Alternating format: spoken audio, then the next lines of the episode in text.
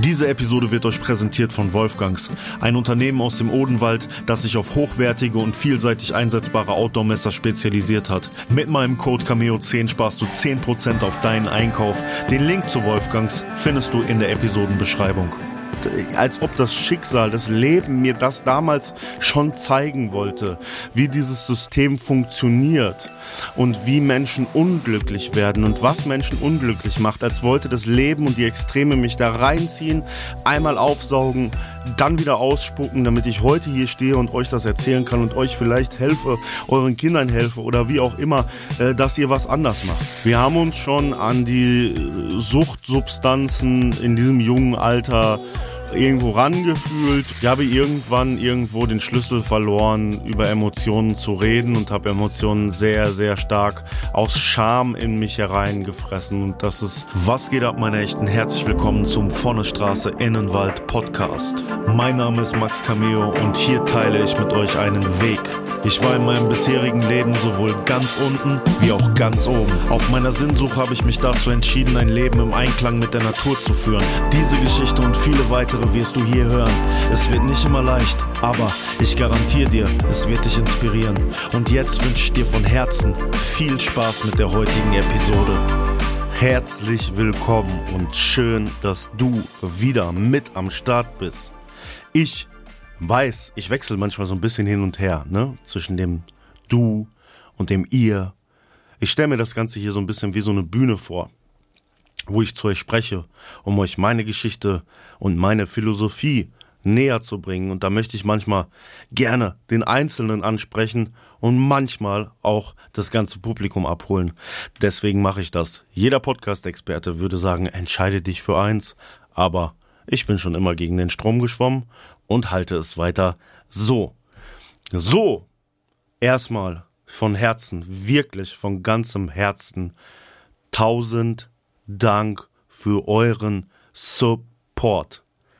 Wir haben diesen Podcast zusammen auf den Weg gebracht und ich habe so viel positive Resonanz und Nachrichten bekommen von so vielen Menschen, die mir gesagt haben, dass ihnen die ersten beiden Episoden so gut gefallen haben und dass sie jetzt schon gespannt sind, wie es weitergehen wird. Und ähm, auch in den Analytics konnte ich sehen, dass es fast keinen Hörerschwund zwischen der ersten und der zweiten Episode äh, gab. Das heißt, alle, die die erste Episode gehört haben, haben auch gleich die zweite mitgehört und sind Leute, die dranbleiben. Und ähm, das ist für mich jemand, der, sagen wir mal, von YouTube kommt, von diesem YouTube Publikum, von der visuellen Komponente äh, einfach hier was ganz anderes, Leute. Und das ist für mich irgendwie viel bereichernder als das, was ich vorher gemacht habe in Bezug auf das, was ich an Feedback bekomme, weil ich finde, der Podcast ist nochmal eine viel persönlichere Ebene. Das heißt, wenn ich mit dir spreche, naja, wir haben das Gefühl von Interaktion, obwohl ich jetzt spreche, das geht in dein Ohr und da kommt nichts zurück zuerst, dann schreibst du mir vielleicht eine Nachricht oder wie auch immer oder ihr. Ähm, aber das ist, fühlt sich für mich wirklich besonders an. Und das wollte ich euch wirklich auf diesem Wege einfach sagen, dass ich einfach mich wirklich richtig gut und wohl fühle bei dem, was ich hier tue und mir das ein richtig gutes Gefühl gibt und viel Motivation.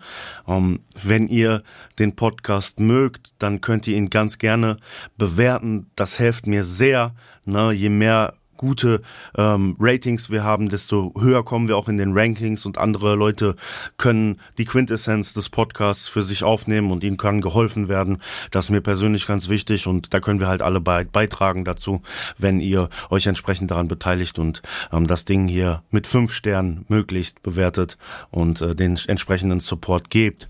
Wenn ihr Hintergrundinformationen zum Podcast haben möchtet, werdet Pate oder Patin bei Patreon exklusive Bilder zu jeder Folge hau ich da rein und äh, die Folge gibt es auch einen Tag vor Release schon immer bei Patreon.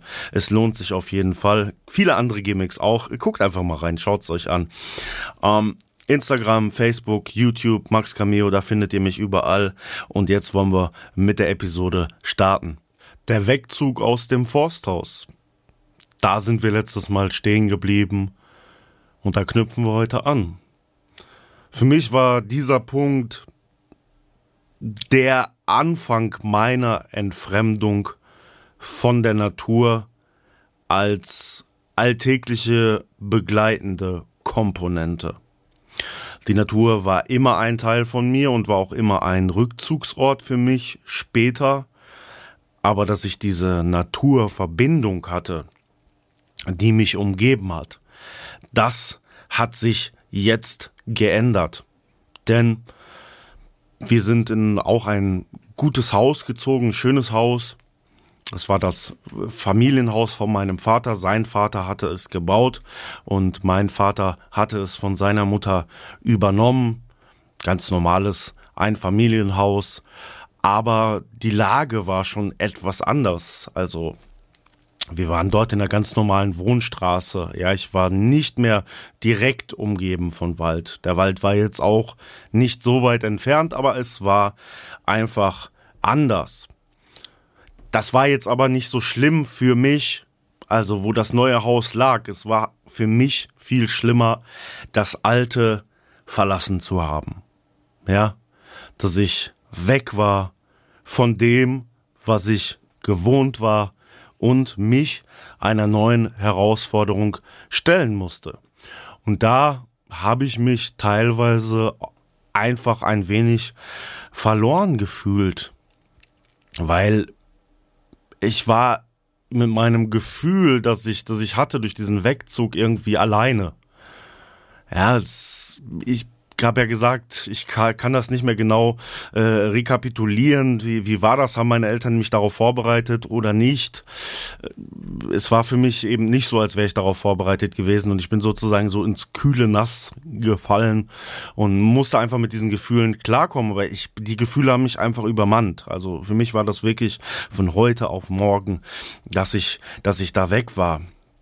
Und so kam ich dann in eine neue Schule, neue Umgebung. Die Stadt war natürlich nicht weit entfernt jetzt von unserer anderen Stadt. Trotzdem war sie etwas größer und hatte auch schon ein etwas urbaneres Umfeld. Also wir sind zum Beispiel früher schon zum Einkaufen immer nicht bei uns in der Stadt gewesen, sondern dorthin gefahren. Ja, und die Kids da waren auch einfach anders, anders, anders drauf wir waren wirklich da schon mehr die äh, Waldkinder vorher und das war schon einfach ein bisschen städtischer. Aber wir reden jetzt nicht von einer Großstadt, ne? ja, und äh, das habe ich sofort gemerkt. Eine Sache, die wir ähm, hier unbedingt thematisieren müssen, die auch für mein, äh, für die weitere Story sehr wichtig ist, ist, dass ich vorne im Oberkiefer nur einen Schneidezahn hatte.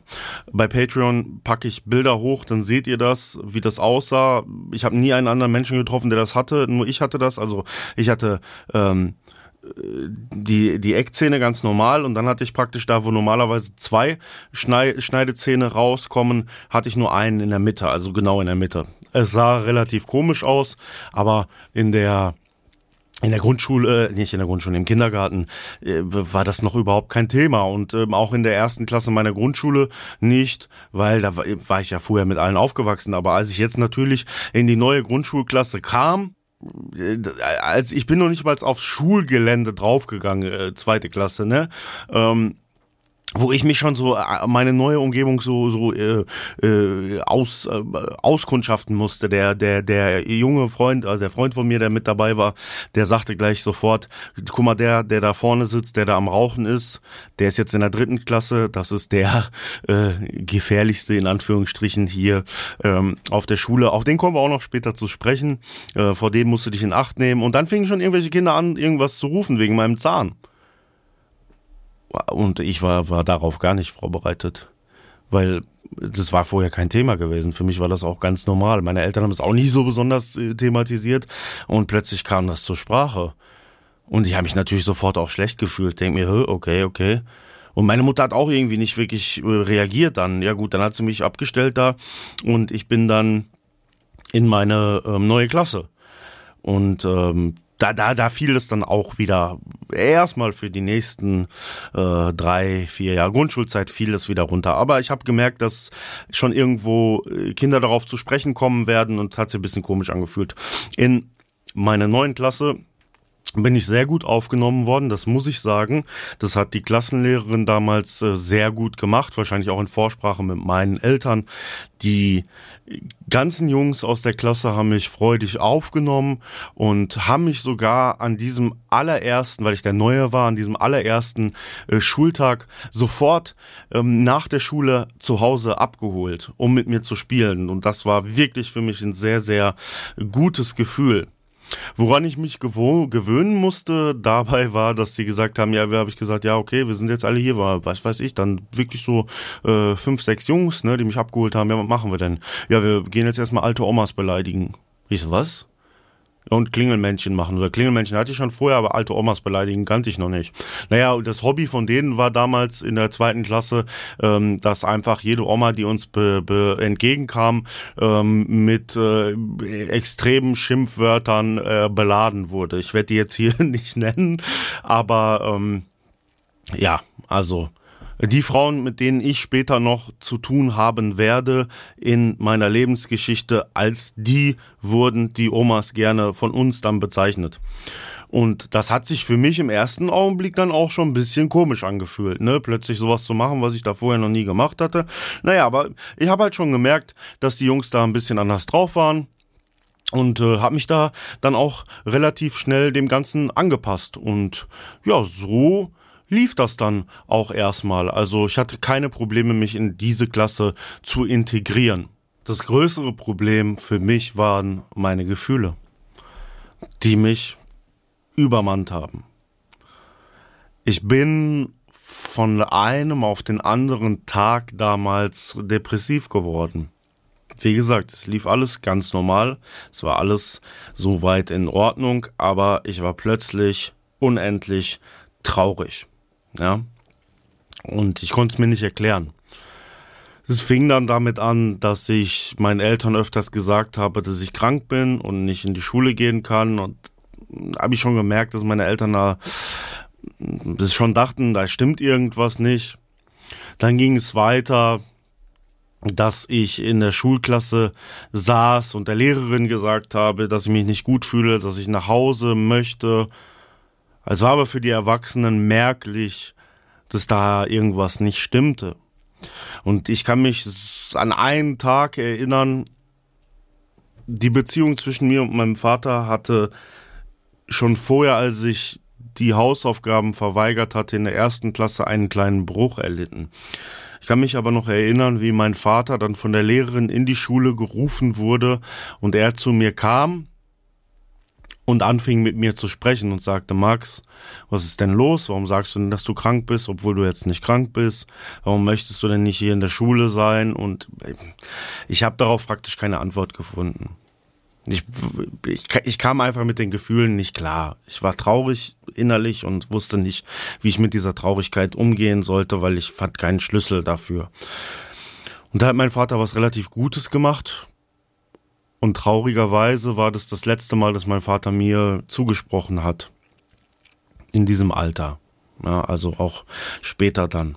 Wie gesagt, die Beziehung zwischen mir und meinem Vater ist inzwischen wieder sehr, sehr gut, aber es war für mich gefühlt damals das, letzte Mal. Und er hat zu mir gesagt, Max, pass auf. Ähm, der hat es dann auch verstanden. Du bist jetzt weggezogen von da vorher, das verstehe ich. Du, du äh, hast Schmerzen, dir tut das weh. Ich verstehe das.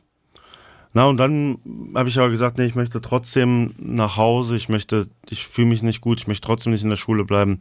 Ja, und dann hat er, ist er mit mir auch zusammen dann nach Hause gegangen. Und irgendwie hat mir dieser, dann, hat mir das sehr geholfen. Also die Phasen, dass ich deprimiert war, das ging dann schon einige Zeit. Also ich war erst in der Klasse integriert, es lief alles gut und dann fing das an. Also es war schon eine relativ lange Zeitspanne. Und äh, das Papa das mit mir damals gemacht hat, hat mir, hat mir wirklich sehr geholfen und hat mir auch darüber zeitweise dann hinweggeholfen. Es ging aber später immer weiter, dass ich diese depressiven Phasen leider hatte. Immer in Bezug auf Emotionen, Momente, auf die ich nicht klarkam. Und das war auch der letzte Moment für eine lange Zeit, in dem ich geredet habe über meine Gefühle und meine Gefühle rausgelassen habe. ich habe irgendwann irgendwo den Schlüssel verloren, über Emotionen zu reden und habe Emotionen sehr, sehr stark aus Scham in mich hereingefressen. Und das ist auch ein Anzeichen für meine Depression. Ich habe, sobald ich depressive Gefühle gehegt habe in, in, in dieser Zeit schon so als so junges Kind, äh, war das mit extremem Scham verbunden. Ich kann das doch jetzt meinen Eltern nicht sagen, dass ich mich wieder schlecht fühle. Ich muss doch, ich muss doch unbedingt äh, eigentlich gut drauf sein. Warum ist das denn so? Und das, das Gefühl, ja, das, das hat mich ewig begleitet. Und wurde alles noch natürlich viel, viel schlimmer. Aber so war das gewesen. Das, das war meine erste Kindheitsdepression. Und ähm, mein Vater hat es aber zu dem Zeitpunkt mit seiner Aktion da dann abgewendet und das hat mir für ein bisschen Zeit dann wirklich geholfen. Nachdem ich das dann einigermaßen überwunden hatte, habe ich natürlich dann auch wieder Hochphasen gehabt. Also ihr müsst euch so vorstellen, dass, dass mein, meine Seele, mein Charakter immer so war, Jetzt ist es ein bisschen anders. Ich habe wirklich mich sehr konditioniert und viel an mir gearbeitet, aber viele Jahre lang war es einfach so, ich hatte Tiefphasen, ich hatte Hochphasen. Phasen der Normalität gab es nicht. Deswegen hatte ich auch immer dieses Schamgefühl für mich, für meinen Charakter ähm, ob das, ich weiß nicht, äh, Borderline oder so, es ist das jetzt nicht, aber ähm, ja, es wird schon, also es hängt auch mit meinem Sternzeichen zusammen. Ich bin Sternzeichen Zwilling man sagt ja, dass Zwillinge zwei Persönlichkeiten haben und ähm, ja, sehr hoch fliegen und auch sehr tief fallen können. Menschen begeistern können, aber diese Begeisterung äh, auch immer wieder Schmerzen auslöst, weil man immer wieder abliefern muss. Ja, die können wir noch so viel thematisieren. Wir haben noch ganz Podcast hier vor uns. Naja, Hochphasen hatte ich dazwischen auch, aber diese Hochphasen waren ja dann schon wirklich auch gespickt mit dem, hm, was ja diese neue Welt, die da auf mich zukam, dann für mich bereithielt.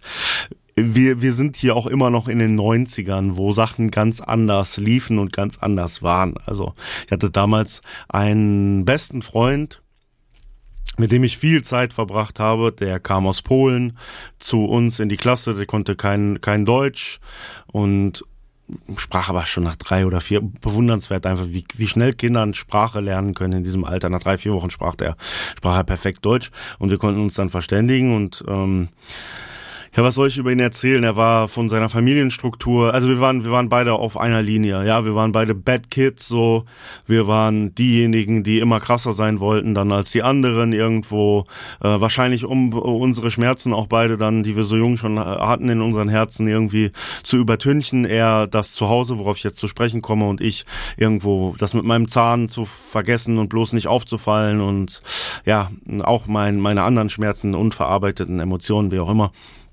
Ähm, bei ihm war es so, ähm, seine Mutter war berufstätig, äh, sein Stiefvater, der hat nie mit uns geredet. Also der hat wirklich ein anderes Leben gehabt als ich. Während wir sagen, mein Vater Sozialarbeiter, meine Mutter Lehrerin, wir haben in einem Familienhaus gewohnt. Er hat einfach in einer wirklich kleinen Wohnung gelebt, ähm, hatte von seiner Mutter alles an äh, C64 und alles bekommen, damit er sich äh, beschäftigen konnte, wenn sie nicht da war. Aber er lebte, er war praktisch alleine.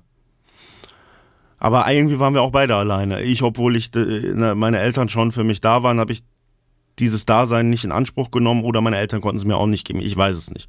Naja, auf jeden Fall waren wir und ich, meine Freunde später, die waren eigentlich alle immer so. Ja, wir haben immer das gleiche äh, Leid da irgendwo geteilt, dass wir ja so ein bisschen so die mh, sozialen Outsider waren, die coolen, die, die, die immer härter sein mussten. Und ja, er, er hatte dadurch, dass, dass er so viel Zeit alleine zu Hause verbracht hat und keiner wirklich auf ihn ausgepasst hat, hatte er natürlich die Möglichkeiten auch an alles dran zu kommen. Und ich habe ja vorhin schon gesagt, bei uns in der Grundschule damals war es trotzdem auch schon normal, äh, dass irgendwelche drei, dritt oder Viertklässler da mal saßen und heimlich rauchten.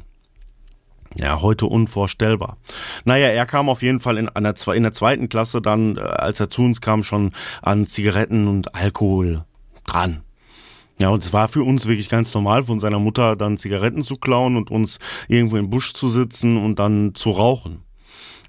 Und das haben wir relativ regelmäßig gemacht, genauso wie wir dann runter in die Stadt gegangen sind und äh, Feiglinge geklaut haben, Feiglinge getrunken haben. Also wir haben uns schon an die Suchtsubstanzen in diesem jungen Alter irgendwo rangefühlt und für uns war es mega cool, das zu machen. Was für viele, die wir so waren aus dieser Zeit und ja, heute ist es wahrscheinlich noch genauso, äh, später auch den Untergang besiegelte, das sage ich ganz offen jetzt schon mal hier spoilernd. Also ja, schon viele Freunde später auch verloren, ne, an, an, an Drogen, ja.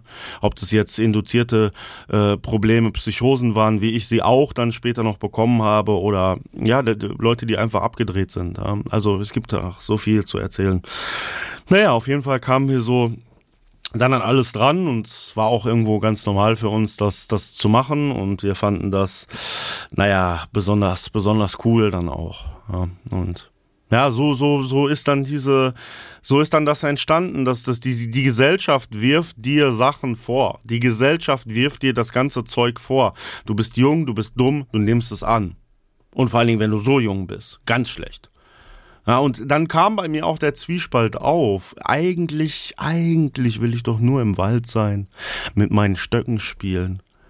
Aber ich muss doch cool sein. Ich muss doch das alles machen. Ja, die Gesellschaft, also äh, gesellschaftliche Zwänge in negativer Hinsicht gibt es so viele und die sind alle, alle sozusagen die Herde, aus denen Verlorenheit und Depression und das alles entstehen. Und äh, als ob das Schicksal, das Leben mir das damals schon zeigen wollte, wie dieses System funktioniert und wie Menschen unglücklich werden und was Menschen unglücklich macht, als wollte das Leben und die Extreme mich da reinziehen, einmal aufsaugen, dann wieder ausspucken, damit ich heute hier stehe und euch das erzählen kann und euch vielleicht helfe, euren Kindern helfe oder wie auch immer. Äh, äh, dass ihr was anders macht. Dass ihr auch in eurer Erziehung was anders macht. Damit das eben nicht so passiert, dass wir unsere Verbindung zur Natur wieder aufbauen und dieses Gefühl, was ich damals hatte, dass ich eigentlich nur im Wald spielen wollte, aber ich mich von allen so in diesem Gruppenzwang dazu ge ge gefühlt, ge genötigt gefühlt habe, das alles mitzumachen für das System, für die Coolness, für das und das, weil wir, wir sind ja auch, das System braucht ja Menschen wie uns. Hm? Schwer vorstellbar äh, für jemanden, der eventuell, weiß ich nicht, jetzt äh, Bankkaufmann ist und wirklich immer gerade Linie gefahren hat. Das System braucht auch Leute wie uns. Sonst funktioniert's nämlich nicht, weil so wie es bei Scarface schon damals gesagt wurde von Al Pacino, wir sind die, auf die andere mit dem Finger zeigen wollen so nicht, aber brauchen tun sie uns auf jeden Fall, um über uns reden zu können. Ne? Also, ich will jetzt hier niemanden schlecht machen und ich will auch nicht sagen, dass das gut ist, aber im System, und ich bin heute meditativ schon sehr aus dem System ausgetreten, im System braucht man diese Leute. Und ich war definitiv auch jemand, der das geliefert hat. Was ist sonst noch in der Zeit passiert? Viele Sachen. Mein Vater war kurzzeitig gelähmt. Das ist passiert, ja. Mein Vater hat das Haus, wo wir dann gelebt haben, das Haus, das Elternhaus von ihm, musste komplett renoviert werden. Und mein Vater hat alles selber in die Hand genommen, alles gemacht. Gas gegeben und äh, hat eine Zecke bekommen. Das war Hochsommer, als er da rumgebaut hat und äh, die hat sich die Zecke entfernt, aber der Kopf der Zecke ist gewandert und äh, meine Mutter und ich waren dann im Urlaub und wir wurden angerufen, ja, Vater ist im Krankenhaus, dein Vater ist gelähmt. So, buff, äh, mussten wir zurückfahren. Und ähm, zum Glück haben die die, die Experten im Krankenhaus das wieder hingekriegt. Mein Vater musste auch nicht lange Reha machen. Ähm, der Kopf der Zecke hat auf irgendeinen Nerv gedrückt und deswegen war er gelähmt. Also es waren keine Langzeitschäden zum Glück, die er davon bekommen hat. Auch keine Borreliose oder sowas. Also hat nochmal Glück gehabt. War aber für mich natürlich als Kind schlimm, ne? wenn du da angerufen wirst und die sagen, ja, dein Vater ist im Krankenhaus und äh, kann sein, seinen Beinen nicht mehr bewegen und seinen Arm. Da kriegst du natürlich totale Angst und meine Mama natürlich auch. Ja. Und es ist dann gleich, als meine, so wie das Leben immer spielt, also zumindest bei mir ist es immer so, ich weiß nicht, wie es bei euch ist. Meine Eltern haben gerade alles an Kohle und Arbeit in das Haus gesteckt. Was passiert? Das Haus steht. Ähm, irgendwo oben in der Straße hat jemand ähm, Kies aufgekippt. Der Kies geht in die Kanalisation. Es kommt zu einem Wasserstau. Wir haben keine Rückschlussklappe oder wie das heißt im Haus und unser Haus steht unter Wasser. ja, kennt ihr das? Ich glaube schon. Ja, also ich kenne das. Bei mir ist das immer so.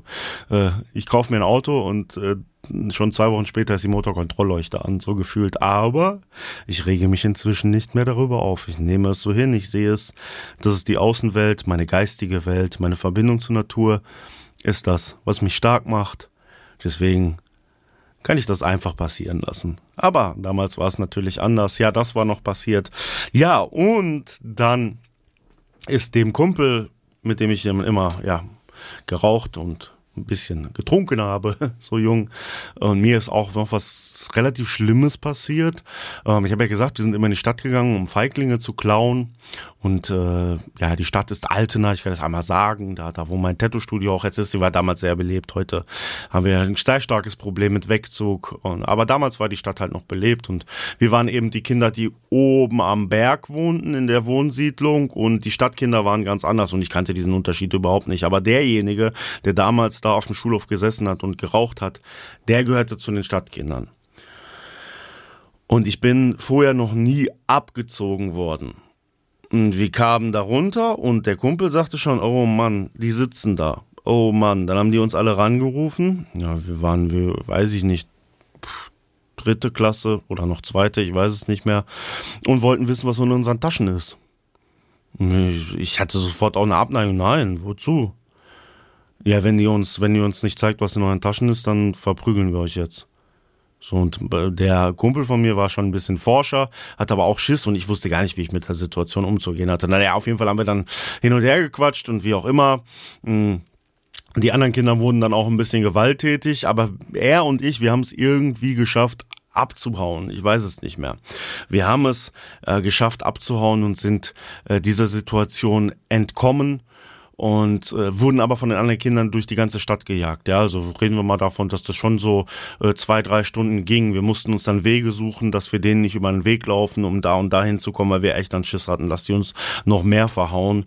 Und das war eine sehr schlechte Erfahrung. Ich habe damals dann auch danach, bin ich sehr, sehr selten noch unten in die Stadt gegangen, weil ich wollte mit den Stadtkindern nichts zu tun haben und ich wollte lieber mit meinen Kids, mit denen ich da oben unterwegs war, um was zu tun zu haben, als äh, wieder darunter äh, zu kommen kommen und äh, diese, diese, mit diesem Problem konfrontiert zu werden. Ich habe ja gesagt, ich war zum damaligen Zeitpunkt halt noch gar nicht gewalttätig. Und mein, meine Eltern haben mir leider auch, was heißt leider? Eigentlich ist es ja gar nicht schlecht, wenn man das mit seinen Kindern macht, haben mir nicht wirklich gezeigt, wie man sich zu wehren hat. Und falls ihr Eltern seid, ist es immer eine sehr, sehr schwierige Kiste zu entscheiden, sage ich meinem Kind, es soll sich wehren, es soll sich nicht wehren. Hm, ich werde dazu jetzt auch keinen Ratschlag geben. Ich handle das auch auf meine Weise mit meiner Tochter. Aber es ist schwer. Naja, meine Eltern haben mich auf jeden Fall nicht vorbereitet und so habe ich riesen Schiss gehabt, dass ich, ähm, äh, dass ich wieder ja irgendwo äh, in die Stadt gehe und mir das gleiche wieder passiert. Und äh, so soll's ja eigentlich nicht sein. Na, man möchte ja in der Kindheit und als Eltern oder Gesellschaft, eigentlich wünscht man sich doch, ja, dass alle glücklich sind, zufrieden sind und in meinen, also meinen drogeninduzierten Problemen, die ich später hatte, 15, 16 Jahre alt, habe ich schon viel darüber nachgedacht, aber mehr äh, die Schuld im System und an der Gesellschaft gesucht und jetzt mit steigendem Alter bin ich viel lösungsorientierter. Da sehe ich auch neue Ansätze ähm, was die Gesellschaft machen kann, um das zu erzeugen, was ja eigentlich wichtig ist, weil eigentlich, und das habe ich ja gesagt, wollte ich ja nur im Wald spielen und im Einklang mit allem sein, äh, glücklich sein, so wie jedes Kind. Jedes Kind, jeder Mensch möchte glücklich sein. Aber das um uns herum, die ganzen negativen Gefühle, na, wie bei meinem Freund zum Beispiel, dieses Alleingelassensein, diese Wut, diese Frustration kompensieren, überträgt man wieder auf andere Menschen. Ja, und das kommt dann wieder zurück. Das sind ja wirklich so karmische Kreisläufe, wenn man es denn so nennen möchte. Ja, und wie kann man, wie kann man, wie kann man aus diesen Kreisläufen austreten? Ja, indem wir als Gesellschaft in Dinge investieren, die das, die das besser machen. Ja, ich überlege, ähm, wie grau und trist unsere Grundschule teilweise war. Es war ein sehr schönes altes Gebäude, aber äh, da standen äh, fünf Bäume auf dem, auf dem Schulhof. Äh, ist heute auch immer noch so. Auch die Schule meiner Tochter zum Beispiel, ja. Äh, da, sind Bäume, ja, das ist auch alles schön, aber es sind trotzdem diese riesigen Betonklötze und dann sind da die Klassenzimmer, dann sind da bunte Bildchen an die Klasse. Es ist so, ah, es ist einfach so relativ trocken und steif und alle sind zufrieden damit, dass es so ist. Hauptsache, mein Kind schreibt gute Noten und ja, so habe ich mich ja auch gefühlt, jahrelang. Ja, Hauptsache ich funktioniere irgendwo in diesem grauen Kasten. Hauptsache ich sag nichts und funktioniere. Und da finde ich solche alternativen Ideen wie zum Beispiel Waldkindergarten oder sowas, finde ich super. Ja. Und ich finde also, solch, das sind Dinge, Ideen, in die wir investieren sollten als Gesellschaft. Waldschulen vielleicht auch. Weil es ist die Idee, wie die Schule funktioniert, wie das ganze Schulsystem und gesellschaftliche System in der Kindheit funktioniert, ist sowas von gestern. Ja, äh, die Krankenkassen beschweren sich, dass so viele Menschen psychische physische Probleme schon sehr jung haben. Es wird immer jünger. Äh, die Leute sind schon mit 30 Jahren mit Burnout ausgebrannt. Ja, woher kommt das denn? Woher kommt das denn? Es kommt natürlich von dem allen. Und würden wir als Gesellschaft mehr investieren in die Kinder und äh, wie die Kinder aufwachsen und was, in was für eine Umgebung sie aufwachsen, ja, dann hätten wir auch nach hinten raus, würden wir zum Beispiel die Krankenkassen ähm, entlasten, weil wir viel gesundere Menschen hätten. Okay, dann kommt es natürlich wieder dazu, dass dann diejenigen, die gerne Medikamente verabreichen, weniger Geld verdienen. Darüber kann man jetzt auch sprechen, aber ehrlich gesagt, Leute, am out of the system, das habe ich schon mal gesagt, so das, ich kann darüber reden, aber ich versuche hier positive Ansätze zu geben und will mich gar nicht zu sehr mit dem beschäftigen, was irgendwo wie hinter irgendetwas stehen kann und wie Sachen zustande kommen. Ich möchte mich damit auseinandersetzen, wie wir mit einfachsten Methoden uns helfen können. Und die einfachste Methode für mich ist mehr Kontakt mit der Natur. Dann brauchen wir uns nicht darüber Gedanken zu machen, ob wir Aspirin nehmen oder nicht. Äh, dann brauchen wir uns keine Gedanken darüber zu machen, ob es uns gut oder schlecht geht, weil es geht uns meistens gut. Und wenn wir das fördern für uns als Gesellschaft im Arbeitsleben, in der Kindheit oder wie auch immer, dann haben wir mehr Glück, mehr Zufriedenheit und sind gesunde Menschen. So sieht es nämlich aus. Damit will ich die heutige Episode abschließen. Wenn dir der Podcast gefallen hat, bewerte ihn. Gib mir fünf Sterne und wenn du mir folgen möchtest auf anderen sozialen Medien, Kanälen, Max Cameo, du wirst mich überall finden. Ich wünsche dir und euch einen wunderschönen Morgen, Abend, Nachmittag, was auch immer gerade bei euch ist. Geht in die Natur, verbindet euch mit der Natur, lasst sie in euch rein. Wenn ihr ähnliche Gefühle habt, wie ich sie beschrieben habe, allein sein, traurig sein, Lasst sie auf euch wirken und ihr werdet ihre Heilkraft merken und ihr werdet merken, wie, we wie wenig wichtig die ganzen weltlichen Dinge und Probleme um euch herum sind.